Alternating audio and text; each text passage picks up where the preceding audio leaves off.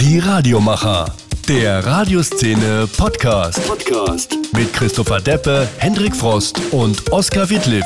Und schwupps, da sind wir auch schon wieder. Kurz vor Ostern, der Radioszene Podcast. Christopher Deppe bin ich. Hi, schön, dass ihr wieder mit dabei seid. Und heute geht's um Podcasts also gar nicht ums Radio selber, sondern um das, was wirklich im Moment ein Mega-Hype ist. Ich meine, ihr hört ja auch gerade einen Podcast. Aber warum ist das eigentlich so ein Megatrend und was tun Radiosender, um auf den Zug aufzuspringen? Ich habe mit ganz vielen Podcastern für diese Folge gesprochen. Das ist aber auch nur Teil 1 von 2, denn im nächsten Monat geht es dann auch direkt mit diesem Thema weiter, weil ich mich auch persönlich damit ein bisschen mehr beschäftigen möchte. Die Radiomacher. Der Radioszene Podcast. Ich habe mir ganz viele Kollegen, Podcast-Kollegen, aber auch Radiokollegen rangeholt, die mir einfach mal so ein bisschen erzählen, was sie in ihren Podcasts machen, warum sie die machen, wie sie die machen. Und da sind auch ein paar durchaus Big Player mit dabei.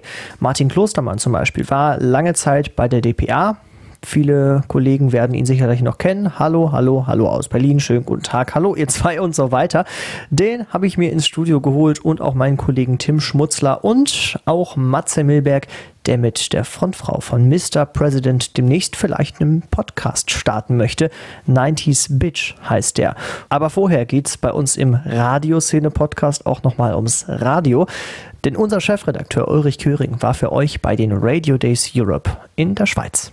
Radioszene auf den Radio Days Europe 2019. Vor mir ist äh, Thomas Korpenau-Pfeiffer von Radio 886 aus Wien. Und er hat sich heute schon ein Panel angeschaut. Was war der, das Thema des Panels? Ach, es waren einige. Ich habe heute schon gesehen, iHeartRadio war der Darren, also der Präsident von iHeart, der größten Radiomarke der Welt. Das waren ganz interessante Einblicke in das, was die Zukunft bringt. Und natürlich auch das Opening. Und ich habe etwas über Community Radio beziehungsweise Community im Radio und wie man sie angreift, wie man mit ihnen diskutiert, wie man sie involviert in das Programm angeschaut. Und äh, was äh, kannst du da für dich selber mitnehmen? Hast du neue Inspirationen bekommen? Definitiv. Also das, was man jetzt zum einen ohnehin schon merkt, ist, äh, dass Brandmanagement immer wichtiger wird. Das heißt, die Marke, die Verbundenheit mit der Marke, das heißt auch das Community Building äh, ist für Audiomarken in Zukunft äh, das A und O sozusagen. Äh, ein zweites Ding, das man äh, mitnimmt oder das ich äh, mitgenommen habe, ist natürlich Podcast. Das ist das große Thema. Das war es ja schon im vergangenen Jahr. Das ist de definitiv stärker geworden. Hier geht es auch um die Monetarisierung des Ganzen, aber das wird ein wichtiges Feature sein, um Inhalte an die Leute zu bringen. Und das dritte ist etwas mehr generelles, was philosophisches und das deckt sich sehr stark mit dem, woran ich glaube, nämlich dass es Zeit wird, dass Radio wieder mutiger wird. Also es war zuletzt, muss man sagen, die letzten vielen, vielen Jahre des Formatradios wichtig und richtig, ähm, dass Radio sich sehr zurückgehalten hat, was die, die Personalities, die Talents betrifft. Also die, die Leute, die on air gehen und was sie von sich persönlich preisgeben und wie sie sich präsentieren. Ähm, das hat man ein bisschen dem Internet überlassen. Und da wird es Zeit, äh, sich wieder daran zu erinnern, worin wir gut sind, nämlich unsere Personalities darzustellen und gemeinsam mit den Hörern ähm, die Tage zu erleben, unser Leben zu leben und Spaß dran zu haben. Kannst du dann äh, ein konkretes Beispiel mal sagen? Weil mutiger werden sagen ja viele schon seit vielen Jahren, aber äh, irgend so ein Beispiel, wo du denkst, da, so in die Richtung könnte man gehen. Du, ich kann von unserer Seite ausgehen. Also wir haben äh, eingeführt sozusagen als, als kleine Submarke oder als Marke, als Teil unserer Markenwelt, ist unser Morningshow-Host, der Timpel und unser äh, Stuntboy bzw. unser Reporter, der Batka, gemeinsam ein Duo bilden. Das hat sich generisch ergeben, weil wann immer die gemeinsam auftauchen, gibt es ein bisschen Chaos.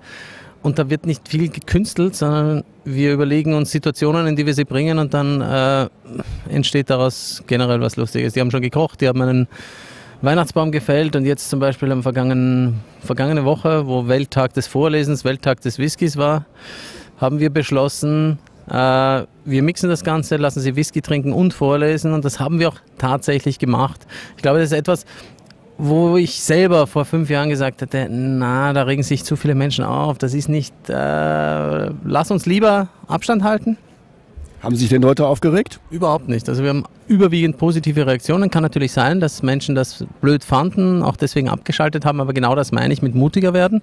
Äh, man muss das Risiko eingehen, den einen oder anderen zu verschrecken. Man muss das Risiko auch eingehen, hätte auch komplett schief gehen können, wie viele Dinge, zu scheitern. Ansonsten bringt man nichts weiter, aber man muss die Kreativität, die in den Leuten steckt, die Radio machen wollen, auch fördern. Und man muss ja auch fordern. Und das wäre ein Thema auch für eine Podcast-Serie vielleicht. Definitiv. Also gerade die beiden würden sich richtig eignen für einen Podcast, beziehungsweise im Podcast würde man dann wahrscheinlich ein bisschen, äh, man würde sich nicht nur die Rosinen rauspicken, sondern kann man dann tatsächlich über viel mehr auch aus dem Alltag äh, berichten und auch von Geschichten erzählen, die schon länger zurückliegen. Also das sind natürlich Vorteile, die ein, ein Podcast hat. Es ist ja was für Fans hauptsächlich. Geht es dann auch äh, um die Länge? Wie, was ist so die ideale Länge, was glaubst du? Das ist sehr schwierig zu sagen, aber ich glaube, dass eine halbe Stunde circa das ist, wo sich jetzt die Podcasts im Allgemeinen eingependelt haben. Zwischen einer halben Stunde bis zu zwei Stunden natürlich. Das ist je nach, je nach äh, auch äh, Frequenz der Veröffentlichung. Aber eine halbe Stunde sollte es schon sein, weil es ist, wie gesagt, ein, ein, ein Feature und es wird letztlich viele Bereiche des, des äh, Contents auch abdecken oder und oder ergänzen. Und ich glaube, dass da vor allem auch rechtlich da dann eine Frage auftauchen wird, weil diejenigen, die am meisten dieses Contents anzubieten haben, sind natürlich die öffentlich-rechtlichen. Die sind momentan da sehr beschränkt, aber ich glaube, für die könnte der Podcast-Boom auch ein sehr positives Signal sein und einen Boom wiederum ihrer Marken bewirken. Was sind deine Lieblingspodcasts? Ich selber bin äh, sehr interessiert am Basketball im amerikanischen, habe da einen Lieblingspodcast, das Open Floor, das höre ich sehr gern. Ich höre natürlich auch fest und flauschig, um zu schauen, was die deutsche Podcast-Szene hergibt. Und äh, die, ansonsten versuche ich mir ein bisschen einen Überblick zu verschaffen. Wie gesagt, ich sehe, dass die Themenbereiche äh, News, die Brexicast-Leute, die heute hier waren, das war auch sehr beeindruckend, äh, einen Teil einnehmen. Ein weiterer Teil ist immer das Thema Sexualität. Ist jetzt noch nicht so aufgetaucht, wo ich sage, das ist jetzt der Podcast schlechthin, aber da hat sicherlich das Dschungelcamp einiges dafür getan, weil dort eine Podcasterin ja sogar mit dabei war. Und äh, der Bereich True Crime ist ein sehr spannender, weil der sonst ja im Radio zum Beispiel gar nie aufgetaucht ist, bei dem Podcast aber relativ weit vorne ist. Dem versuche ich mich anzunähern, aber da habe ich jetzt noch nicht das gefunden, wo ich sage, das ist jetzt, da bin ich extrem begeistert. Und in Österreich die Podcasts, die laufen, da will ich jetzt die Konkurrenz gar nicht zu sehr loben, ah, aber da gibt es ein paar, die ich mir anhöre, ja, immer wieder. Aber ich bin kein Fan von einem konkreten. Und ihr startet wann mit Podcast? Habt ihr schon ungefähr einen Plan? Mein Plan sieht das zweite Halbjahr äh, 2019 vor, wobei wir sicherlich auch aus Ressourcengründen auf Qualität statt Quantität setzen. Also ich möchte schon, dass wir die Inhalte haben und auch die Menschen haben, die äh, die Inhalte liefern können, dass das auch fair abläuft. Und vielleicht werden wir auch von außen noch Leute dazu holen, die selber gerne einen Podcast machen. On Air vielleicht gar nicht in dieser Form vorkommen, aber dann auch äh, Teil unserer Podcast-Welt werden sollen. Kurze Frage noch zu DRB Plus, da seid ihr nun auch schon äh, da. Ändert sich jetzt programmlich etwas? Reagiert ihr irgendwie inhaltlich? Tatsächlich wird sich in unserem Programm nicht so viel ändern. Das hat den Grund, dass wir ja ohnehin nicht so detailliert lokal aufgestellt sind. Das heißt, wir haben uns immer als Regional- und darüber hinaus Sender verstanden. Das wird sich jetzt nicht massiv ändern, nachdem auch nicht anzunehmen ist, dass in den ersten Monaten ein rasanter Anstieg an Hörern im, im Grazer oder Linzer Raum ist, auch wenn ich mich darüber sehr freuen würde. Alles klar, vielen Dank fürs Interview. Bitte gern. Die Radiomacher. Thema. Was macht denn jetzt wirklich einen guten Podcast aus? Was braucht man? Wie sieht's aus? Das will ich wissen von Matthias Milberg. Er ist Podcast-Berater, hat auch selber einen eigenen Podcast über Podcasts und erklärt da, wie er einen guten Podcast macht. Matze, was macht denn für dich jetzt einen guten Podcast aus? Ja, da mag ja jeder was anderes. Also ich mag persönlich gerne Podcasts, die mich entspannen. Das kann ich, glaube ich, generell sagen. Also Formate, in denen es eher ruhig, entspannt zugeht. Und äh, ja, ich werde ja, ist ja kein Geheimnis, bald 40. Also ich mag schon eher so die gesetzteren Geschichten. Also so das komplett durchgedrehte Format irgendwie so mit den Anfang 20-Jährigen, wo immer nur lustig, lustig ist, ist, glaube ich, nicht so meine Sache. Also dann gerne auch nochmal so ein bisschen politischer, ein bisschen philosophischer. Hin und wieder kann auch ein bisschen Pipi-Kaka-Humor dabei sein, aber äh, so gerne entspannt. Das, das mag ich irgendwie. Also irgendwelche Dinge, die mich entspannen. Und da kann ich besonders empfehlen, äh, die blaue Stunde mit Serda Somunchu. Das ist ja eigentlich eine Sache, die aus dem Radio kommt, von Radio 1 in Berlin. Äh, natürlich den Klassiker Fest und Flauschig. Ich muss es sagen, ich höre es auch immer noch sehr, sehr gerne. Äh, und das sind einfach so Formate, die, die mich entspannen die ich verdammt gerne höre. Außerdem äh, den Podcast Durch die Gegend, den höre ich sehr, sehr gerne von 4000 Hertz und auch Hotel Matze. deiner Einschätzung nach, ähm, gibt es mittlerweile vielleicht auch zu viele Podcasts? Aus Amerika hört man ja immer wieder, dass der Hype durch ist. Ist er denn durch? Nein, es gibt gar nichts äh, zu viele Podcasts.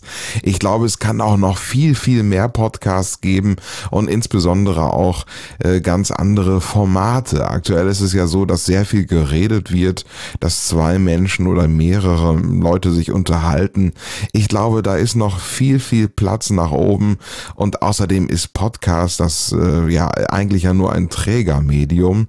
Das, was früher UKW gewesen ist, das kann vielleicht vielleicht irgendwann mal der Podcast sein, in dem Geschichten erzählt werden und äh, die ich mir überall äh, an jedem Ort zu jeder Zeit runterladen kann quasi, äh, wo ich kein, äh, ja, in, keine Netzanbindung mehr haben muss, sondern ich kann überall äh, unabhängig vom Internet mir ähm, meinen Podcast anhören. Äh, insofern ist es immer noch genügend Platz. Vielleicht nochmal für so äh, Formate, was ich ja äh, sehr, sehr gerne höre, sind sind Hörspielähnliche Reportagen mit Atmosphäre, mit Musik, mit Interviews, bei denen ich so wirklich das Gefühl habe, ich bin mit dabei, wenn ich mir das anhöre. Ich gehe dort mit oder sitze mit am Tisch. Das mag ich auch sehr gerne. Ich weiß selber, so ein Podcast ist auch ganz schön zeitaufwendig, zumindest wenn man viel recherchiert, wenn man Leute anfragt, wenn man Interviews führt. Das Ganze geht ja auch über eine gewisse Länge. Da stellt sich dann irgendwann für viele die Frage, ja, ich mache das jetzt nebenbei, kann ich damit denn auch Geld verdienen? Geht es? Ja, natürlich kann man mit seinem Podcast auch Geld verdienen. Das geht entweder mit Pre- oder Post-Rolls äh, oder mit Native-Werbung, die man selbst als Podcast-Host in seinem Podcast spricht. Äh, entweder in der Selbstvermarktung oder natürlich über Vermarkter wie die Podcastfabrik in Bielefeld. Äh, das führt nicht immer dazu, dass man direkt in Geld und Gold schwimmt, sondern es kann natürlich auch erstmal dazu führen, dass man die Kosten wieder reinbekommt, dass man nichts fürs Hosten bezahlt bezahlt zum Beispiel. Und das kann ja auch schon mal eine Win-Situation sein, äh, wo man äh, so einiges an Kohle im Jahr sparen kann. Äh, das kann ich auf jeden Fall äh, jedem empfehlen, diesen Step vielleicht schon mal zu gehen und zu sagen, hey, äh, wir sparen schon mal so ein bisschen Kohle wenigstens und haben wenigstens bei unserem kleinen Kunstprojekt keine Unkosten. Ob man dann Werbung wirklich dabei haben möchte, natürlich, das ist eine individuelle Entscheidung für jeden, weil natürlich muss man sich im Klaren darüber sein, dass das bei den Hörern auch so oder so ankommen kann. Ähm, da wird vielleicht auch der ein oder andere sagen, ach guck, jetzt sind sie käuflich. Das äh, Geld kann den Charakter verderben, also vielleicht auch das Programm verändern. Das muss es aber nicht. Und äh, vor allen Dingen, wenn man sich selber treu bleibt, dann wird es das auch nicht. Und ganz nebenbei äh, machst du ja auch noch selber Podcasts. Bald vielleicht auch schon den Podcast 90s Bitch zusammen mit der Ex-Mr. President-Sängerin Judith, also in den 90ern ziemlich erfolgreich. Und du bist eben auch mit am Start. Ihr habt ja jahrelang bei Energy Bremen die Moin Show moderiert. Dann bist du auch noch weiter in den Morning Shows unterwegs gewesen, zum Beispiel bei Planet Radio in Hessen. Ähm, wir hören mal kurz rein in euren zukünftigen Podcast 90s Bitch. Moin, ich bin Judith. Ich bin 1976 geboren, also ungefähr 28 Jahre alt. Ich habe in den 90ern mal Musik gemacht und wir haben damals so zwei, drei Platten verkauft. Coco Jumbo, Up and Away und so. Erinnert sich wahrscheinlich keiner mehr dran. Weltweit Gold und Platin. Erfolgreichste nationale Künstler im Ausland. Mr. President! Oh, was habt ihr denn da für eine Version genommen? Sehr geil. Das war ähm, aber nach meinem Stimmbruch. Yeah, die 90er. Ich liebe sie. 90er Partys, 90er Style. Die Klamotten von damals sind ja wieder voll angesagt. Ich frage mich, was meine Freunde von damals wohl so machen. Im Podcast 90s Bitch will ich sie gemeinsam mit dir in ihrem neuen Leben als Imbissbesitzer oder Pferdewirt besuchen. Triff mit mir die Stars der 90er. Tic-Tac-Toe, die Bloodhound Gang, DJ Bobo, Harald Schmidt, Blümchen, die Viva-Moderatoren oder die Jungs und Mädels vom Süderhof. Hol den Gameboy wieder raus. Hab deinen Tamagotchi wieder lieb. Polier die alten Buffalos und trag wieder bauchfrei. Steig mit mir in die Zeitmaschine zurück in die 90er Jahre. 90s Bitch, der Podcast über die 90er Jahre mit den Stars der 90er Jahre. Demnächst hier in deiner Podcast-App.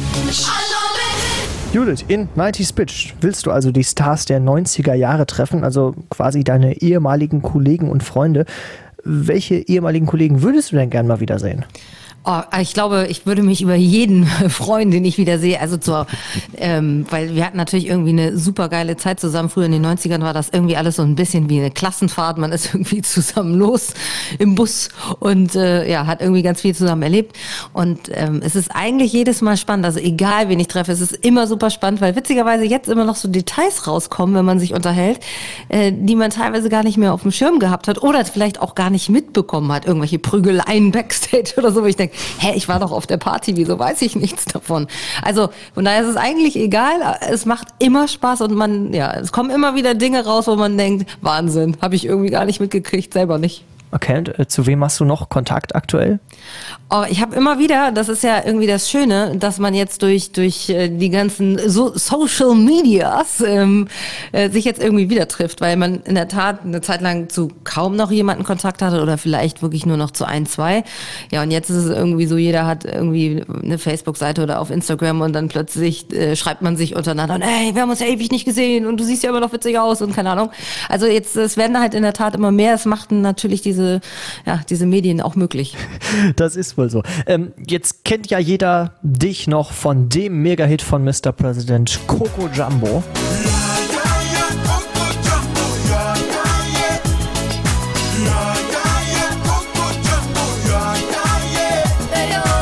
läuft ja auch jetzt noch auf äh, jeder 90er Party. Der gehört einfach dazu.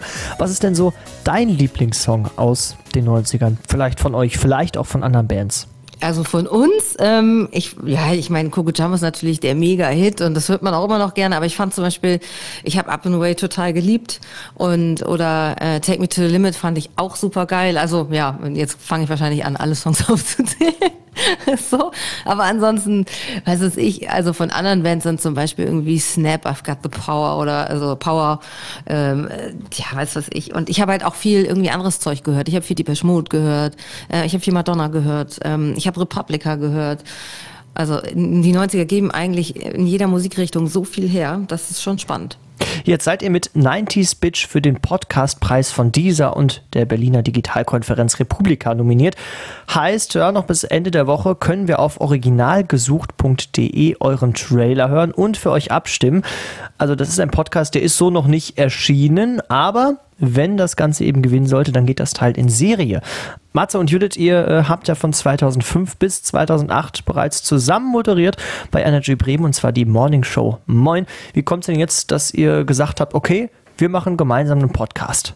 Ja, 2008 sind wir ja irgendwie auseinandergegangen, damals, als ich zu Planet Radio ähm, gegangen bin. Aber irgendwie die Freundschaft hat sich immer gehalten und wir haben uns auch immer wieder besucht und haben immer wieder zusammen, haben immer wieder telefoniert und haben unser Herz ausgeschüttet am Telefon. Und ja, das ist irgendwie, das ist geblieben. Und wir haben immer gesagt, irgendwann machen wir mal wieder was zusammen. Und äh, ja, jetzt kam da dieser, äh, dieser Contest äh, von dieser und äh, Republika, dieses Originals gesucht und äh, ja, da haben wir gesagt, irgendwie, das, das könnte doch mal das Ding sein. Und äh, ja, da ist so diese Idee gewachsen, sich dann dort mal zu bewerben und zu sagen, 90s Bitch, das ist genau das Ding. Da bewerben wir uns jetzt einfach mal, oder? Matze, du bist also der Autor und Produzent vom Podcast 90s Bitch. Von dir kam ja auch die Idee, glaube ich. Ne? Wie, was ist denn da so das Besondere an dem Podcast? Ja, das Besondere an diesem Podcast ist, und da äh, wollten wir uns auch ein bisschen von dem bekannten Podcast-Format irgendwie äh, verabschieden. Irgendwie zwei Leute unterhalten sich, zwei Männer unterhalten sich über dies, das und jenes. Was auch spannend ist, muss man sagen. ja, wir können auch unsere regelmäßigen Telefonate, von denen bestimmt das ein oder andere FSK 18 wäre, das dürfte man nicht öffentlich präsentieren irgendwo. Spannend sind immer die Sachen, die nicht öffentlich wären dann wahrscheinlich. Äh, wir haben gesagt, wir machen mal was ganz anderes. Also wir machen eine Reportage, eine Zeitreise in die 90er äh, Jahre, aber quasi ja in, in Reportageform. Das heißt also, ja, Judith, du wirst die Stars, du wirst die Freunde von damals, äh, wirst sie zu Hause besuchen äh, in einer Reportage und ich bin ja als Autor, als Produzent des Ganzen so ein bisschen im Hintergrund, werde äh, als Off-Stimme äh, immer mal wieder auftauchen. Aber sonst bist du natürlich äh, derjenige, der dort unterwegs ist, der, naja, äh, der Protagonist in diesem Podcast. Aber ich wollte gerade sagen, also die 90er, das war doch in den Talkshows früher immer so, die hatten doch immer auch so einen Sidekick, so, ne? Das war doch irgendwann total hip, so einen Sidekick zu haben, eine Elton zu haben oder so, du wirst mein Sidekick jetzt. Also das kann ich schon versprechen, man wird auch Matzes Stimme hören. ja, ich bin der Sidekick in diesem 90s Bitch Podcast. Aber das Besondere ist, dass man äh, in dieser Reportageform, dass wir die Stars in ihrem neuen Leben treffen und ja, dass wir auch so ein bisschen so, so ein Hörspiel draus machen wollen. Also du kannst dann zu Hause die Augen zumachen, machen, die Decke hochziehen und nochmal eine kleine Zeitreise in die 90er Jahre äh, zurück machen mit Judith und dem entsprechenden äh, anderen gegenüber, den wir dann besuchen in seinem neuen Leben. Und äh, ja, wir sind dann dort vor Ort, wo auch immer wir dann sein werden. Da wollen wir natürlich noch nichts verraten, bevor es soweit ist. Aber wir, wir äh, fahren raus. Also wir sitzen nicht nur zu Hause, es wird nicht nur ein Interview, sondern wir wollen äh, dann dahin fahren klingt auf jeden Fall richtig cool. Ähm, jetzt wirkt eure Konstellation ja erstmal ein bisschen crazy, ne? Der Radiomoderator und äh, die Tante, die überall äh, in Deutschland rumtourt und Musik macht. Wie habt ihr euch kennengelernt? Äh, Matze und ich haben uns kennengelernt im Sender eigentlich. Also Matze war voll Profi, ne? beim Radio schon. Und ich, ja, ich hatte äh, auch vorher schon mal bei Radio Bremen 4 irgendwie eine äh, Sendung gehabt, ähm, vier Jahre. Allerdings war ich da halt irgendwie, ja, ich war halt noch voll mit Mr. President unterwegs und bin halt eigentlich immer nur in den Radiosender reingekommen und habe mich ans Mikrofon gesetzt. Habe weder fahren gekonnt noch sonst irgendwas. Ähm, oder geschweige denn, dass ich jemals irgendwie eine Moderation geschrieben hätte. Ich kann ja auch nicht schreiben. So, also bin ich irgendwann zu Energy gekommen und äh, zu Energy Bremen und da saß Matze schon. Und irgendwie hat sich das dann ergeben, dass wir zusammen in die Morning Show gekommen sind. Ähm, ich bin auch ganz froh, Matze hat mich oft gerettet. Gerade wenn es ums Schreiben ging. Ich bin ja Legistheniker, ne?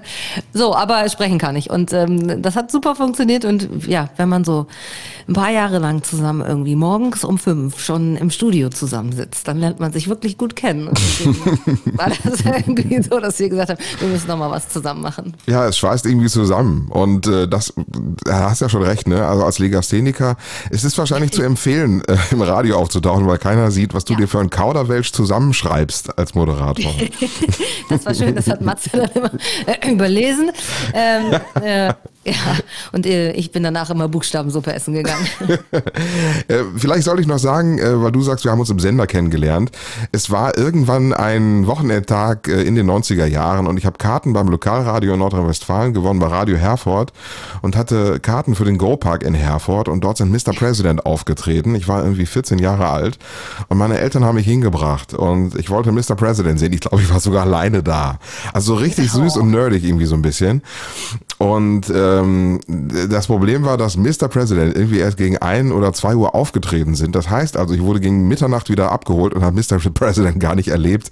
Oh. Äh, wir hatten uns eigentlich schon. Hätte ich das gewusst. Ja, wir haben uns dann leider erst elf Jahre später äh, wirklich richtig kennengelernt. Also damals. Der kleine dicke Junge muss wieder zur Kasse. Die Eltern sind da. ich wurde dann wieder abgeholt aus dem, aus dem Bällebad. so ist es gewesen. Aber ich sag mal so, am Ende wird dann doch alles gut, haben wir uns dann doch kennengelernt. Äh, in Bremen City. Und das war gut so. Ja. Ich drücke euch die Daumen natürlich auch allen anderen, die für diesen Podcastpreis von dieser und der Republika nominiert sind. Ihr könnt noch abstimmen für alle Podcasts auf Original gesucht.de und dann entscheidet sich, ob auch 90s Bitch als dieser Original-Podcast in Serie geht. Danke euch beiden. Ja, vielen Dank. Dankeschön. Ja, Dankeschön. Die Radiomacher. Ich würde eigentlich normalerweise sagen, ähm, hallo Martin Klostermann und dann kommt sowas hier. Ja, schönen guten Tag. Guten Abend. Hi. Hallo. Ja, Tag aus Berlin. Tag. Ja, das kennen wir wahrscheinlich alle noch, beziehungsweise viele Kollegen. Aber ich habe ihn jetzt tatsächlich live hier bei mir. Martin Klostermann, hallo. Ja, hallo. Schönen guten Tag. Hi. Moin. Sehr schön, dass du da bist und dass du die ja. Zeit hast. Ja, hi. Äh, Freue mich, dass du äh, dir Zeit für mich nimmst. Ich finde es einfach ganz spannend, wirklich äh, so ein Gesicht, was ich tatsächlich, kann ich aus meiner Perspektive sagen, viele Jahre lang irgendwie in Kollegengesprächen, in Nachrichten gehört habe. Ihm jetzt äh, live gegenüberzustehen. Das ist echt ganz spannend, auch für mich irgendwie. Ja, und bist du enttäuscht oder überrascht? nee, also gut, ich habe dich jetzt natürlich im Vorfeld so ein bisschen gestalkt, Ja. klar. Ja. Ähm, Wir sind jetzt Facebook-Freunde. in der Tat. Ja. Aber es ist jetzt auch nicht so wirklich anders. Also doch, ich finde, es geht schon in eine ähnliche Richtung. Ja, oh, das beruhigt mich. Also ich hätte jetzt nicht gedacht, da steht ein kleiner dicker Mensch. So, Ach Das hätte ich nicht gedacht. Ja, äh, ist ja auch ich nicht so. freue mich, äh, dass ich äh, auch mit dem Rest meiner Stimme quasi gerecht werde. Ja, ja, es waren elf Jahre bei der Rufer, DPA Rufer, ne? Und das, du sendest von Norditalien bis Nordsee und im Alltag vergisst man oft, ähm, was das eigentlich heißt, dass du mit einem Aufsager morgens mitunter zweistellige Millionenreichweite hast. Wenngleich ähm, was du jetzt beschreibst, ist auch so typisch Radiomensch. Hm. Ich glaube, die Hörer draußen, die nehmen einen kaum wahr, weil man natürlich äh, da keine Personality ist oder beziehungsweise sie auch nicht aufbauen kann. Du bist halt nur eine Stimme von vielen Kollegen. im genau, genau. Und die Radiokollegen achten natürlich drauf. Oder äh, mein Onkel. Ähm, jetzt für die, die vielleicht jetzt doch gesagt haben, Martin Klostermann, Martin Klostermann sagt mir jetzt doch irgendwie nichts. Erzähl uns mal kurz, äh, was hast du äh, jahrelang beim Radio gemacht? Wie bist du dazu gekommen und was machst du jetzt? Äh, uh, wow. Ähm, also ich bin äh, zum Radio gekommen vor äh, circa 18 Jahren, 2001, Lokalradio Nordrhein-Westfalen. Radio hat mich immer fasziniert. Komme aus Münsterland, äh, da gab es zuerst WDR 1, dann wurde das zu 1 Live und das war der Hammer. Es war so stark, so innovativ, so cool. Ähm, es ist immer noch eine starke Marke, das 1 Live von heute, aber es ist anders. Ähm, und äh, auf Münsterland ist jetzt auch nicht so viel los und meine Eltern wollten auch kein Satellitenfernsehen, so dass Radio wirklich mein Freund war an einsamen Sonntagen. Ähm, ja, es war cool. Es waren meine Helden so. Und ich wollte halt auch zum Radio und habe dann ähm, mit Anfang 20 äh, ein Praktikum gemacht, weil ich schon rausgefunden hatte, das ist der Weg. Und der Weg äh, führte eben übers Lokalradio, was ja sehr dankbar ist in Nordrhein-Westfalen. Radio Kiepenkehr war es dann, der Sender meiner Heimat. Und dann ging es über die ähm, Hospitanz in eine freie Mitarbeit. Ich war dann zwischendurch ein Jahr in Australien, wusste aber schon, wenn ich wiederkomme, dann kann ich da als Freier weitermachen, was super war. Naja, dann kommst du ja natürlich, natürlich schnell wieder rein und dann folgte ähm, Volontariat bei Hellweg Radio in Soest und von da ging es nach Berlin zum Berliner Rundfunk 91.4. Da habe ich eine einstündige Magazinsendung äh, moderiert täglich und, und dann kam irgendwann die DPA-Rufer, auch eher zufällig ähm, hatte ich auch nie so auf dem Schirm. Und äh, dann habe ich da angefangen. Das ist der Radiodienst der Deutschen Presseagentur, heute auch der Radio- und Videodienst. Ähm, und habe gemerkt, hey, das ist ja ganz spannend. Es ist eben die DPA und auf einmal sitzt du in einer Konferenz mit Videoschalte in alle möglichen Landesbüros. Und natürlich ist der, die DPA auch ein, ein Türöffner. Ähm, vom Kanzleramt bis Hollywood ist da alles möglich. Und da wurden dann elf Jahre draus als CVD-Redakteur, Reporter. Und seit einem Jahr bin ich raus bei der DPA, was eben die große Heimat meines Radiolebens war und bin jetzt unterwegs als Coach und Trainer und äh, beschäftige mich nebenbei noch mit so schönen Dingen wie äh, Podcasts. Wo wir ja auch tatsächlich gerade drin sind. Deshalb ähm, Ja. bist du ja quasi in deinem Fach Es auch. fühlt sich äh, ganz schön toll an in so einem Podcast. ist halt ein ganz normales Radiostudio. Das Es, es ja ist so ein Radiostudio, verraten. wo wir gerade drin stehen. Trotzdem cool drin zu stehen. So ist es. Dein Podcast ist jetzt aber auch nicht einfach nur so ein Podcast, der ist ja schon so ein bisschen erfolgreich. Ist okay. Ähm, ich habe mal ausgerechnet, weil mich das interessiert hat und ich das alles sehr abstrakt fand in diesen Statistiken, dass dieser Podcast bis äh, heute, äh, ich glaube, ja, um die 4000 Stunden gehört wurde. Und das war dann eine Zahl, wo ich beeindruckt war. Man sieht halt immer mal, da, da ist dann ein Tag gar kein Abruf oder ähm, wenn ich eine neue Folge rausbringe, ist das natürlich mehr. Ich schätze, pro Folge liegst du so im unter, liege ich im unteren dreistelligen bis zum oberen dreistelligen Bereich. Ähm, ja, aber man, man muss auch realistisch sein. Das ist, äh, da, da verdienst nix, kein Geld mit oder ich nicht. Äh, das ist ein Hobby. Äh, wie man damit Geld verdienen kann, das muss ich mir nur mal angucken. Äh, das geht im, am Ende sehr wahrscheinlich über Abrufzahlen und äh, da kenne ich auch ein paar. Und logischerweise, wenn du einen Podcast hast, der äh, ein paar hunderttausend Mal oder lass ihn hunderttausend Mal abrufen äh, werden pro Folge, dann kannst du analog Radiowerbung dafür natürlich auch gutes Geld verlangen. Dann wird es auch interessant, weil du natürlich anders arbeiten kannst. Ne? Für mich ist es jetzt so ein Nebenbei-Projekt und auch ein Experimentierfeld. Jetzt gibt es ja aktuell schon Studien, die sagen, okay, in den USA nimmt so langsam die Podcast-Nutzung schon wieder ab. Äh, da wir ja immer so ein paar Jahre hinterherhinken. Also wenn was in den USA gut läuft, läuft es auch irgendwann bei uns gut im Zweifel und jetzt vielleicht auch genauso schlecht demnächst? Oder wie siehst du das? Ähm, also ich beobachte da aktuell eine große Dynamik und Bewegung im Markt, aber ich würde das auch loslösen von Podcasts. Da, da ist eben auch Alexa, die ich ansprechen kann und sagen kann, spiel mir mal das und das. Ähm, da, äh, da, hast du Spotify und Co. Streaming-Dienste. Ähm, das heißt, dieser ganze Audiomarkt ist in Bewegung. Und was für mich außer Frage steht, ist, ähm, dass die Leute auch in zehn Jahren noch schöne Sachen mit den Ohren konsumieren werden. Ähm, und wir sind gerade eben in dieser Phase herauszufinden, wie das passiert. Da ähm, sortiert sich der Markt neu. Ich bin mir sicher, dass einige Radiosender, so wie sie heute Programm machen, nicht äh, in 10, 20 Jahren äh, das noch tun können, weil das, äh, glaube ich, nicht mehr gefragt sein wird. So ein klassisches 0815 Privatradio, Dudelradio, warum muss ich mir das anhören, wenn ich auch im Radio, im Autoradio ähm, streamen kann beispielsweise. Ich bin gestern die A2 lang gefahren von Berlin nach NRW und habe einen NRW-Lokalsender mir ins Auto gestreamt übers iPhone kann ich ja machen. Das funktioniert über weite Strecken sehr gut und bricht halt zweimal der Stream ab. Ist doch super. Ich kann auch äh, BBC hören, während ich die A2 durch Niedersachsen fahre. Das heißt, äh, losgelöst vom Podcast, da ist viel Bewegung durch die Digitalisierung, durch neue Technik etc. brauche ich ja nicht ausführen, weiß ja jeder, der sich ja. ein bisschen damit auseinandersetzt. Und das ist doch hochspannend. Äh, ich kann den Lokalsender, wenn ich ihn denn mag und ich vielleicht aus der Region XY komme, auch in Australien hören. Ich werde es aber wahrscheinlich nur tun, wenn es ein einigermaßen gutes Produkt ist. Und auch der Lokalsender aus Nordrhein-Westfalen kann vielleicht Kunden in Bayern, neue Kunden gewinnen, wenn er die geilste Morningshow der Welt hat. Und das finde ich gerade hochspannend, dass da so viel in Bewegung ist. Ich war kurz davor, oder so die letzten Jahre war schon so, ich, hab, ich weiß nicht, ob ich noch Bock auf Radio habe. Ich, hatte, ich wollte nicht zu irgendeinem Privatsender äh, 0815 und hm. da irgendwelche Schichtdienste mehr machen. Nur jetzt gerade denke ich mir, wie geil. Da, ich weiß nicht, wo es hinläuft, aber es ist hochspannend, was alles gerade so passiert. Wo auch immer es endet.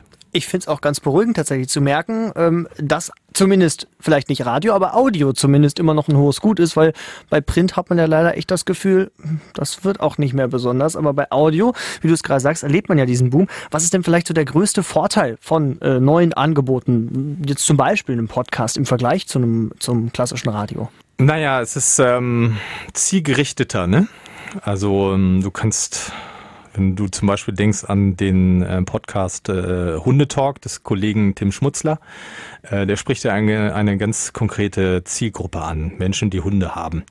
Ähm, das heißt, du kannst dir dein eigenes Programm zusammenstellen nach Interesse. Ähm, es ist mehr Tiefe möglich, weil ähm, bei 1,30 Sendeplätzen natürlich ein wenig auf der Strecke geblieben ist. So und wenn ich aber sage, ich interessiere mich für das Thema XYZ, ähm, wenn ich gleich wieder auf der Autobahn bin, dann nehme ich mir die Stunde Zeit und höre jetzt den Nova Podcast von letzter Woche zum Thema, was weiß ich, Liebe Medien oder was auch immer. Ne? Also die Nova beispielsweise hat ja eine sehr schöne hm. Kategorisierung an Radiosendungen, die eben auch so angelegt sind, dass sie gleich als Podcast funktionieren können. Und ich als Hörer kann mir da sehr genau rauspicken, was ich haben möchte.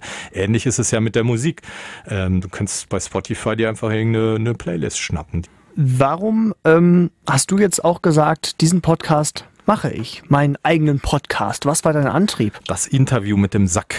Ähm, also, ich wusste schon, dass ich DPA verlassen werde und ich wollte weiter Interviews machen. Das ist ein einstündiges, ich versuche immer unter einer Stunde zu bleiben, Interviewformat. Äh, und da, das waren, das waren verschiedene Überlegungen. Die eine war eben, dass ich äh, mir eine Möglichkeit schaffen wollte, ähm, weiter schöne Interviews zu führen. Äh, schön heißt für mich, dass ich mir Zeit nehme für Menschen und ich bestimme jetzt, wie viel Zeit äh, ich in die Vorbereitung stecke. Ich muss das nicht zwischen zwei Schichten noch irgendwie machen oder am Ende einer Schicht eine halbe Stunde mit googeln. Ich kann auch mal ein Buch lesen, bevor ich jemanden treffe. Ähm, das hat für mich persönlich eine andere Qualität. Ähm, ich hatte Lust zu experimentieren auf diesem Feld und ich sehe das auch immer noch quasi als, als, ja, als ja, Experiment, weiß ich nicht, als Projekt. Und man kann immer noch auch im laufenden Betrieb so ein paar Stellschrauben drehen. Das macht Bock das Format selber ähm, hat ja so einen Impro-Faktor eingebaut. Ähm, das ist auch, das gehört mit zum Experimentieren, dass ich mit den Leuten über Themen spreche, die von denen vorher keiner eine Ahnung hat, weil wir sie eben diese Themen aus einem Sack mit einer Karte drin oder mit mehreren Karten drin ziehen. Das heißt, ich habe einen Impro-Faktor eingebaut. Äh, das macht einfach Bock, das auszuprobieren. es war im Grunde genommen so ein einfach mal machen. nicht, ich bin schon jemand, der Dinge sehr gerne durchdenkt bis zum Ende. Ähm, und da musste ich mich selber überwinden, zu sagen, ja, ich werde dieses Ding nicht hundertprozentig perfekt planen können, äh, sondern es ist vielleicht wichtig, einfach mal anzufangen und dann aus dem laufenden Betrieb zu lernen. Ähm, ich habe mal in einem Buch gelesen, dass es sowas gibt wie einen 90, 95 Prozent Perfektionismus ähm, und dass man sich den doch mal angewöhnen solle. Das heißt, dass man versucht, natürlich die Sachen gut bestmöglich zu machen, aber wenn man es versucht, immer bestmöglich, allerbestmöglich 110 Prozent zu machen, du wirst nie fertig werden. Du kommst nie an den Start. Und das war eben auch so ein Anlass, dann einfach mal zu sagen, jetzt, ich mache einfach. Und dann, und dann gucke ich mal. Äh, das geht halt so im, im, bei einem großen Radio- oder Fernsehsender wird das nicht funktionieren. Ne? Und ich würde natürlich so ein Format, wenn ich einem Chef ein Konzept gebe, wahrscheinlich auch nicht platzieren können. Ne? Aber dieser Podcast gibt mir, oder das Podcasting insgesamt gibt mir die Möglichkeit, einfach mal zu machen. Wie sich das Interview mit dem Sack dann anhört und wie das klingt, das hören wir jetzt mal. Hier, liebe Hörerinnen und Hörer, kommt das Interview mit dem Sack. Der doch etwas andere Interview-Podcast. Denn neben Gast und Gastgeber ist immer mit dabei ein Sack voller Gesprächsthemen. Los geht's. Ich bin Martin Klostermann. Herzlich willkommen zum Interview mit dem Sack, dem Podcast mit dem Impro-Faktor. Denn es gibt diesen Sack hier voll mit Karten und Themen und es gibt Andrea, die Stimme aus dem Off. Es ist Zeit für den Sack. die uns gelegentlich anweist, auf diese Art und Weise das Thema zu wechseln, ob wir wollen oder nicht. So, und damit hallo Gast. Hallo, danke für die Einladung. Wir sitzen zusammen in der Bar im Hotel Maritim in Berlin, Stauffenbergstraße.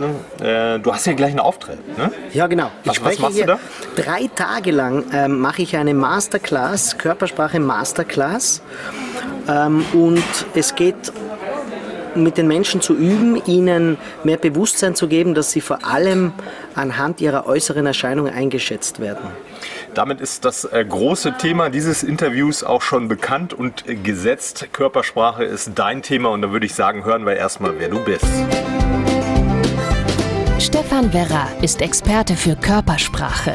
Seine Shows besuchen Zehntausende. Weltweit spricht er vor Wissenschaftlern, berät Chefs. In den sozialen Medien analysiert er Prominente und gibt Tipps für den Alltag. Werra ist Mitte 40, Österreicher. Mit seiner Familie lebt er in München. Sein neues Buch erscheint in diesen Tagen. Es heißt Leithammel sind auch nur Menschen. Die Körpersprache der Mächtigen. Stefan, das ist toll, dass das klappt. Ich äh, folge dir schon seit längerer Zeit bei Facebook. Da hast du so kleine Videos immer mal, anal- analysierst den Trump oder so. Ähm, auf den kommen wir später nochmal zu sprechen. Erstmal ähm, ist man so ein bisschen befangen, wenn man dich zum Interview trifft. Weil man denkt sich, der Typ, äh, der sieht einen und hat einen schon analysiert und den Grund äh, meiner Seele erkannt. Ist es so? Ja, das denken sich viele Menschen, wenn sie, wenn sie das Thema Körpersprache hören. Dass da, wenn sich jemand damit beschäftigt, dass man glaubt, wow, der scannt mich und jede Bewegung und jetzt muss ich genau aufpassen, was ich mache und so. Und dabei muss ich mal insgesamt sagen, das ist eine sehr unseriöse Herangehensweise an die Körpersprache, ein einzelnes Signal herauszupicken. Bitte zieht jetzt Thema 1 aus dem Sack. Wir können ja zum Ende des Interviews auch noch mal ein paar ganz praktische Alltagstipps äh, geben. Okay, jetzt aber erstmal Thema 1 aus Ja. dem Sack. Dann greif doch Jetzt bin ich mal. neugierig. Oh, oh, da oh, rein. oh, oh. Jetzt habe ich ein Thema. Oh, wow, großes Thema. Ein ganz großes Gott. Leute, haltet euch fest, es heißt Gott. Gott steht auf der Karte. Gott. Also das erste ist einmal, ich habe zwei Söhne und die kommen langsam in die Pubertät und die halten sich für Götter. Leute, es war toll, schaltet öfter ein zu Martin Klostermann. Das Format an sich ist vielleicht das eine, aber ich glaube, es lebt vor allem natürlich einerseits von dem Interviewer, also von dir, aber auch vor allem von den Interviewten. Das sind jetzt ja in den meisten Fällen nicht nur so 0815 Menschen, sondern schon Prominente. Ja, so teils, ne? Sebastian Fitzek zum Beispiel war dabei und wer war denn noch dabei? Georg Uecker, bekannt aus der Lindenstraße. Jetzt als nächstes Stefan Waggershausen. Es ist so, es ist jetzt nicht mehr die A-Liga von Hollywood, sag ich mal, aber es sind schon äh, ein paar Namen auch dabei, ja. Wie kommst du an die ran, beziehungsweise warum hast, hast du genau die ausgewählt? Oh, gute Frage. Ähm, Also wie komme ich an die ran? Es sind auch noch alte Kontakte eben, äh, Leute, die mich kennen, Musikpromoter, Verlage und so weiter. Und dann spricht man halt. Und es, äh, ich wusste ja auch nicht, wie das, wie das so ankommt. Aber du, man erkannte dann schon auch äh, Interesse und Bedarf bei beispielsweise Buchverlagen oder Musikpromotern, dass die sich nicht bei jedem, aber bei so manchem Künstler freuen, da eine Plattform zu haben. Ist ja auch ganz spannend aus deren Sicht. Nehmen wir an, du hast einen Künstler mit, was weiß ich, 30.000 Facebook-Freunden. Äh, der hat ja die Möglichkeit, selbst Einfluss zu nehmen auf die Verbreitung. Wenn er sagt, am Ende das Interview hat mir gefallen, ähm, das war ja ganz nett, dann kann ich das ja teilen über meine Facebook-Seite und kann mich meinen Fans so präsentieren. Ne? Ähm, ja, und so gibt eins das andere. Ne? Und teils habe ich dann alte Kontakte auch noch angesprochen, ob die nicht Bock haben. Also Menschen, die so halbwegs berühmt sind oder auch richtig. Und äh, ja, so kam eins zum anderen. Manchmal werden mir Leute angeboten und dann sage ich einfach, ach, hatte ich nicht um Zettel, aber finde ich interessant. Oder ähm, mich interessiert jemand und dann stelle ich halt eine konkrete Frage, Anfrage. Wo geht's mit dem Podcast noch hin? Oder wo könnte es hingehen? Tja, Was denkst du? Es ist schwierig. Es ist schwierig. Äh, ich weiß es nicht. Also ich habe jetzt gesagt, ich mache den noch 2019 weiter und ich denke, ich werde jetzt auch noch mal ein bisschen aufdrehen, also versuchen, ein paar mehr Folgen zu machen und werde dann gegen Ende des Jahres mal entscheiden. Also ich will, will auch mal mit äh, Vermarktern sprechen, was, was für ein Potenzial die da sehen ich kann mir auch vorstellen, den Jahre weiterlaufen zu lassen. Also aktuell ist es so, dass ich die Folgen in loser Reihenfolge veröffentliche. Sprich, ich habe mir jetzt keine Pflicht auferlegt. Merke aber auch da, das ist nicht optimal. Mhm. Ich glaube, du musst da mehr Regelmäßigkeit reinbringen. Es kann, ich, ich kann es dir nicht sagen. Ich mache es jetzt mal und äh, vielleicht passiert ja auch irgendwas, ne? dass du mit irgendjemandem ins Gespräch kommst. Also was, was man so hört, ist äh, von, von Seiten äh, von, von Werbekunden großes Interesse daran, äh, ihre Produkte oder was auch immer in Podcasts zu positionieren. Da, da, Ob es wirklich so ist, äh, wird die Praxis zeigen. Martin Klostermann, vielen Dank für das Gespräch. Äh, ich bedanke mich für die Einladung. Die Radiomacher. Jetzt hat Martin schon des Öfteren den Hundetalk erwähnt. Ein Podcast von meinem Kollegen Tim Schmutzler. Den habe ich jetzt auch mal zu mir hier ins Podcaststudio geholt. Tim, seit einem halben Jahr, glaube ich, machst du jetzt einen Hundetalk. Ja. Wie bist du dazu gekommen, dass du gesagt hast, okay, ich bin jetzt nicht nur Radiomoderator, ich mache auch einen eigenen Podcast.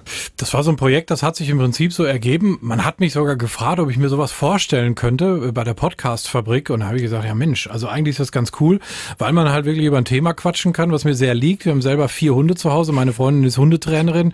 Ähm, ich selber mache auch so ein bisschen Personensuche, also Mantrailing mit meinen Hunden. Und da habe ich gesagt, Mensch, das wäre eigentlich cool. Und dann bin ich mal so in mich gegangen, habe mal so eine Themenliste gemacht, äh, ob man denn sowas auch wirklich über einen langen Zeitraum machen kann, weil die ersten zehn Themen, die kommen sofort. Aber dann wird's meistens ein bisschen spannender. Und dann habe ich gesagt, ja komm, das machen wir. Weil man hat, wenn man viele Hunde zu Hause hat, halt wirklich auch schon sowas wie eine Art Hundeinfrastruktur zu Hause. Also du kennst Trainer, du kennst, weiß ich nicht, Hundephysiotherapeuten, du kennst irgendwie Hinz und Kunz und warst schon mal in Kliniken und ich weiß nicht was. Dann habe ich das mal alles auf eine Liste geschrieben und gesagt, ja, da kann man mit arbeiten. Habe ich gesagt, das will ich machen.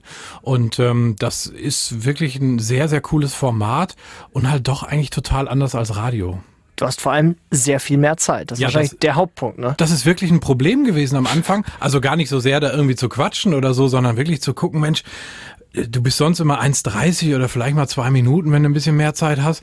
Und dann auf einmal stehst du und sagst, wie lange warten das jetzt eigentlich? Und dann bist du so bei 25, 45 Minuten und dann denkst du, wow. Also dafür fehlt mir echt total das Zeitgefühl am Anfang. Ich konnte überhaupt nicht sagen, wie viel haben wir da jetzt aufgezeichnet von den Podcast-Folgen. Das war echt irre. Da habe ich mich auch nochmal so ein bisschen neu kennengelernt tatsächlich. Jetzt hören wir es uns einfach mal an. So klingt der Hundetalk von Tim Schmutzler. Ich bin bei der Jessica Stobbe und die Jessica hat sechs Huskies, also schon eine ganze Menge. Wer bist du, was machst du? Ich bin 28 Jahre alt, komme halt hier aus Lüchte, arbeite im Einzelhandel und ja, das hauptsächlich, was ich mache, sind die Hunde. Ich würde die äh, Jungs und Mädels gerne mal kennenlernen. Geht das? Was passiert, wenn wir jetzt rausgehen? Ja, die kommen gleich alle freudig angerannt, springen dich an, schnuppern an dir und ja, weiß nicht, ob sie anfangen zu jabbeln. Okay, dann bin ich gespannt. Dann lass uns mal rausgehen. Wer leckt hier gerade an der Scheibe? Das ist Alaska, der. Alaska, okay. Dann äh, lernen wir den wohl als erstes kennen. Wir gucken mal. Oh ja, die Rute wedelt. Hallo? Oh, ist gut. Hallo. Hi. Schnupper, schnupper. Das ist Yucca. Hallo, wer bist du? Oh Gott. Das sind die beiden Jungen, ne? Genau, Jumper und Auri. Jumper und Auri. Und du jumpst auch ein bisschen hier? Hm? Hi. Jessica, dann wünsche ich dir ganz, ganz viel Spaß weiterhin mit deinen Hunden. Ich bin gespannt, ich werde das beobachten auf Instagram, wie viele das noch werden. ob der Freund bleibt oder ob noch mehr Hunde kommen, man wird, man wird sehen. Auf jeden Fall ganz, ganz viel Spaß mit deiner tollen Rasselbande. Ja, danke dir. Mhm. Bis zum nächsten Mal. Richtig cool. Also man merkt, du kommst auch wirklich ziemlich viel rum. Wo warst du denn schon überall? Ähm, ich war mit einer Schlittenhundefrau unterwegs, mit einer Mascherin, die habe ich bei einem Rennen begleitet in Bielefeld. Dann war ich mit Polizeihunden unterwegs, äh, total spannend, habe mit denen gearbeitet und habe Geschichten gehört, wie das so ist, mit so, ich sag mal, doch sehr speziellen Hunden dann auch zu leben, also nicht nur zu arbeiten, weil die Jungs nehmen die Hunde ja auch wieder mit nach Hause. Das ist manchmal so ein bisschen das Problem, ja. dass man die da auch irgendwie vernünftig führen muss. Nee, aber das ist äh, wirklich sehr, sehr spannend. Ich mache natürlich auch, ich sag mal, so Sachen wie wie Beschäftigung. Also wie macht man irgendwie so einen coolen Spaziergang für einen Hund, damit er nicht irgendwie nur so uh, langweilig dahertrottet, mal das Beinchen hebt und dann ist gut, sondern auch, ähm, wie man richtig Spaß haben kann zusammen mit seinem Hund. Ähm, ich werde auch noch in Wolf Center fahren, was ich auch total spannend finde. Die Vorfahren der Hunde, klar, auch das gehört dazu. Und ich werde eine Klinik besuchen, ähm, wo man als Hundehalter, wenn man Glück hat, nicht hinkommt, äh, wenn man Pech hat, aber schon. Ich war selber mit meiner Hündin auch schon da, habe da so einen Mittelklassewagen gelassen, dann über die Jahre verteilt und wollte einfach mal hinter die Kulissen gucken, das klappt. Also da lerne ich auch wirklich ganz viele spannende Menschen kennen und ähm, ja, ganz viele neue Sachen, die dann auch von, von Menschen mir gemailt werden, die sagen, hey, ich habe hier noch ein spannendes Thema und da noch ein spannendes Thema. Und das ist schon sehr, sehr cool. Das macht eine Menge Spaß. Du hast ja mittlerweile auch schon eine richtige Community aufgebaut. Du hast schon angesprochen, du bist wirklich in den sozialen Netzwerken viel damit unterwegs. Das pusht sich und man merkt auch immer, da kommt viel Feedback wahrscheinlich. Auf jeden Fall. Also ich habe äh, versucht natürlich alle Kanäle zu bespielen. Ich habe eine, eine, eine Facebook-Seite, ich habe eine Facebook-Gruppe, also wer da ein bisschen intensiver diskutieren will, ich bin bei Instagram und habe natürlich auch meine Mailadresse, die ich raushaue, wo die Leute mir schreiben können, weil ich wirklich ähm, ja das Feedback auch gerne lesen möchte. Also nicht, oh, ist alles toll, klar, das hört man am liebsten, aber auch mal, wenn kritische Sachen da sind oder wenn man mal sagt, Mensch, ich habe hier so ein spannendes Thema. Ich habe zum Beispiel einmal das Thema Listenhunde gemacht, was ja sehr, sehr kontrovers diskutiert mhm. wird. Die einen sehen darin die bösen Kampfhunde, die anderen sagen, das sind ganz normale Hunde, nur weil sie auf irgendeiner blöden Liste stehen, ist es noch gar nicht so, äh, sind die nicht gefährlich oder sowas. Und das war tatsächlich auch die erfolgreichste Folge. Also ein Thema, was sehr stark polarisiert, wo viele Leute auch Ängste haben, bin mir ziemlich sicher, weil viele, ich habe selber einen Listenhund und viele wechseln dann mal so die Seite. Manche sagen aber auch, oh Gott, ist sie süß. Ähm, also das ist wirklich total verschieden. Und da finde ich natürlich das Feedback ganz, ganz spannend, wo die einen sagen, boah, toll, danke für die Aufklärung. Ich habe selber, weiß nicht, sag mal, einen Pitbull oder sowas und werde immer schräg angeguckt und ähm, die sagen, ja, danke, das ist cool, wenn darüber mal mehr gesprochen wird. Und deswegen freut man sich natürlich, wenn das dann wirklich gute Downloadzahlen hat, also sehr ordentliche. Und wenn man dazu dann auch noch Feedback bekommt. Und das bekommt man tatsächlich dann über die ganzen Kanäle sehr oft. Das finde ich klasse. Wie ist es so, wenn du auf dein, deine Interviewpartner zukommst? Sagen die erstmal, Hu, Podcast, was ist das? Oder äh, ist da mittlerweile auch schon Bewusstsein für da, dass sie sagen, ach klar, mache ich direkt mit? Mhm. Sowohl als auch. Also ähm, einige kennen es, den anderen erklärt man es. Es ist ja auch relativ leicht zu erklären. Es ist irgendwie so Netflix zum Hören ähm, oder irgendwas, was man halt einfach hört und abruft. Ich hatte tatsächlich aber auch schon mal jemand, der mir geschrieben hat, äh, komisch, ich höre nur Ton, bei mir läuft das Video nicht. also das passiert halt auch, weil, dieses, weil dieser Begriff Podcast halt dann doch noch nicht überall angekommen ist. Und äh, Hundemenschen sind in der äh, Regel eher naturaffin als technikaffin, würde ich mal so behaupten. Also so kann ich es mir zumindest erklären. Ähm, aber da, das kann man sehr schnell erklären. Und wenn ich dann sage, wir zeichnen das auf und man kann auch mal das böse Wort mit Sch sagen und da passiert nichts. Also das ist schon ganz gut. Also da äh, glaube ich, haben wir ganz schnell immer ein Vertrauensverhältnis. Und ich nehme halt auch das mit dem Hundetalk wirklich wörtlich. Ich finde, das ist halt wirklich ein Gespräch auf Augenhöhe, wo man ein bisschen über Hundethemen plaudert, ähm, die interessanten Sachen äh, bequatscht und eben nicht so wirklich stringent auf die Millisekunde das irgendwie hinlegen muss, wie, wie, wie im Radio zum Beispiel. Jetzt hast du ja einen ganz entscheidenden Schritt kürzlich erst getan. Der Podcast ist jetzt versponsert. Also du hast mhm. einen Werbepartner gefunden. Genau. Ähm, das ist ja das, wovon viele Podcaster im Prinzip träumen. Viele machen es nebenbei, irgendwie investieren da Zeit rein. Im Endeffekt kommt halt, wenn man es äh, nicht vermarkten kann, auch nichts dabei rum. Nee. Wie hast du das gemacht?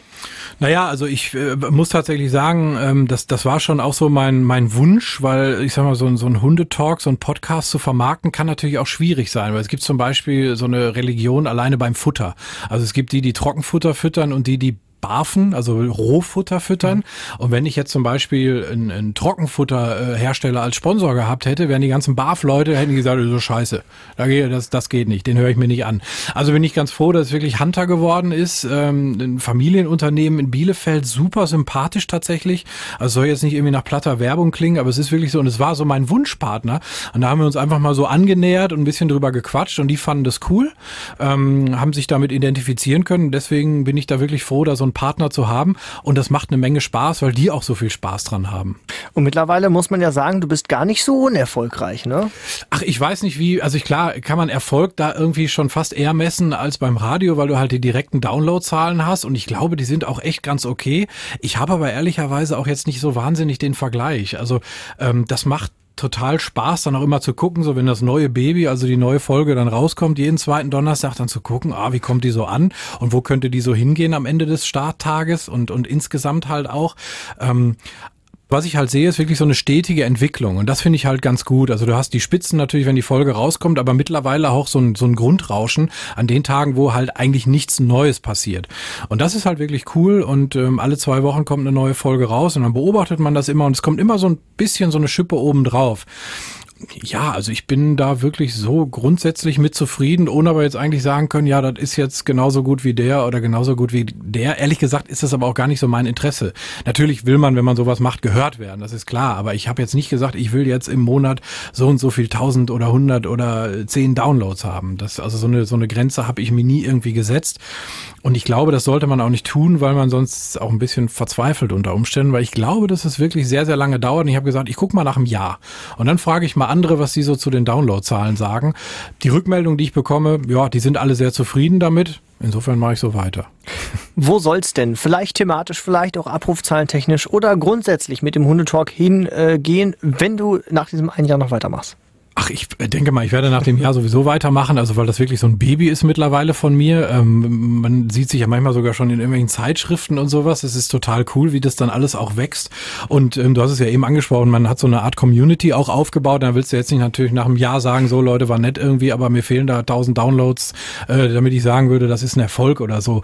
Ähm, wo will ich hin? Ich will einfach weiter spannende Themen haben. Ich habe Gespräche mit wirklich, sag mal, führenden Hundeexperten in Deutschland auch, wo die, die sagen, auch da würde ich wohl mich auch mal zur Verfügung stellen. Das ist natürlich cool, das ist so der nächste Schritt, wenn man dann wirklich so, ich sag mal, auf die Ebene Experten äh, auch mal kommt. Es soll immer weiterhin die bunte Mischung sein, also von, ich sag mal, Auslastungstipps von wirklich spannenden Menschen, also dass wirklich so alles immer mal drankommt im Wechsel. Ähm, ja, und vielleicht verändert man irgendwann nochmal so ein bisschen so die Richtung, sein Profil und sieht dann nach, ich sag mal, 50 Folgen oder so, was wirklich richtig gut abgeht, also wo es sich dann auch richtig lohnt und was vielleicht nicht so ganz so gewünscht ist. Bisher kann ich das ehrlich gesagt noch gar nicht so sagen, weil das wirklich für mich immer noch die Anfangsphase ist haben jetzt 13 Folgen draußen. Ähm, da kann viel passieren. Aber ich, ich wünsche mir einfach, dass sich die Entwicklung so weiter fortsetzt. Also, dass man immer sagt, auch so ein paar Downloadzahlen kommen drauf. Ähm, man bekommt positives Feedback und ähm, ja, man, man kann halt einfach auch, ich sag mal, eine Botschaft transportieren. Als Hundehalter ist einem natürlich auch wichtig zu sagen, Mensch, geht mit, mit euren Hunden so und so rum. Vielleicht nicht so nach den Erziehungsmethoden von vor 50 Jahren. Ähm, oder als Listenhundebesitzer, der ich ja nun mal bin, zu sagen, auch Mensch, so, so gefährlich sind die nicht nur, weil irgendwo die auf der Liste stehen. Also da so, ich sag mal, die eine oder andere Botschaft zu transportieren, ähm, das ist natürlich auch so ein bisschen so ein Ziel. Also so ein bisschen Idealismus ist auf jeden Fall dabei. Geld verdienen ist damit wirklich, äh, weiß ich nicht, ob da einer wirklich viel, viel Kohle mit verdient. Wahrscheinlich die ganz Großen äh, in der mhm. Podcast-Szene, klar. Ähm, aber da kann ich jetzt nicht sagen, also Aufwand und Ertrag ist da, ist da wirklich, ähm, da, also dafür kann man es nicht machen. Aber ähm, für den Spaß. Glaubst du, kann Podcasting das Radio retten oder ist es die Zukunft von Radio oder weckt es einfach wieder mehr Bewusstsein für Audio? Ich glaube, das Bewusstsein für Audio ist was ganz Spannendes. Ähm, auf jeden Fall, wenn man so hört, wo Podcast gehört wird. Ähm, der eine sagt, das ist jeden Freitag, höre ich den Hundetalk auf meiner Heimfahrt von da und da nach Hannover. Ähm, oder ich nehme mir die Zeit, um das und das zu tun. Also dieses bewusste Hören, das ist natürlich was, was, ich sag mal, eher eine Ergänzung zum Radio ist, weil wir als Radio halt wirklich eher nebenbei gehört werden, gerade am Morgen, ähm, beim Duschen, beim Frühstücken, auf dem Weg zur Arbeit, ähm, wo man natürlich überhaupt keine Zeit hätte, so ein ausführliches Thema mal in irgendeiner Form zu hören oder dann zu behandeln und sich damit auch gedanklich auseinanderzusetzen. Das funktioniert halt gar nicht. Insofern denke ich, das ist eine, eine gute Ergänzung, eine sehr, sehr gute Ergänzung, zu sagen, ach, vielleicht den Typen aus dem Radio, der da morgens was erzählt, den finde ich ganz sympathisch. Ich habe einen Hund, der erzählt was über Hunde, das passt. Aber ich glaube, viel mehr sollte man vielleicht auch nicht unbedingt da rein interpretieren. Ich glaube aber, es ist auf jeden Fall keine Konkurrenz, weil du halt einfach, wie gesagt, völlig unterschiedliche Hörsituationen hast. Also abends in der Badewanne, ähm, dann entspannt von der Arbeit, da habe ich mal Zeit, mir so 20 Minuten, 30 Minuten Podcast anzuhören. Aber morgens, äh, ich sag mal, in unserer Primetime, äh, da höre ich halt Radio, da werde ich wahrscheinlich eher nicht einen Podcast hören. Tim, ganz viel Erfolg noch mit dem Hundetalk. Danke dir. Die Radiomacher. Der Radioszene Podcast. Podcast. Soweit also Teil 1 unserer Podcast-Serie hier im Radioszene Podcast. Ich finde es immer noch wieder herrlich. Im nächsten Monat geht es dann nochmal tiefer ins Detail. Also, wie machen Radiosender Podcasts? Ein Beispiel: Antenne Bayern hat ja gerade erst die eigene Podcast-Redaktion outgesourced. Lautgut, mit denen spreche ich darüber, warum sie das gemacht haben, wie sie jetzt an Podcasts rangehen und wie sich die Arbeit im Vergleich zu einer normalen Programmredaktion Redaktion unterscheidet. Und jetzt möchte ich natürlich zum Schluss noch von euch wissen, welche Podcasts hört ihr denn? Und sind das welche von Radiosendern oder eben von Influencern, von einfachen Menschen, die sich unterhalten? Schreibt mir doch einfach, was ist euer Lieblingspodcast oder welche Podcasts hört ihr denn am liebsten? Ihr könnt mir schreiben über Facebook, Instagram, Twitter oder Soundcloud. Überall findet ihr eigentlich die Radioszene. Schreibt mir da einfach mal, was ist euer Lieblingspodcast und über den könnt ihr vielleicht auch schon in der nächsten Folge sprechen. Bis dahin wünsche ich euch äh, frohe Ostern und eine gute Zeit.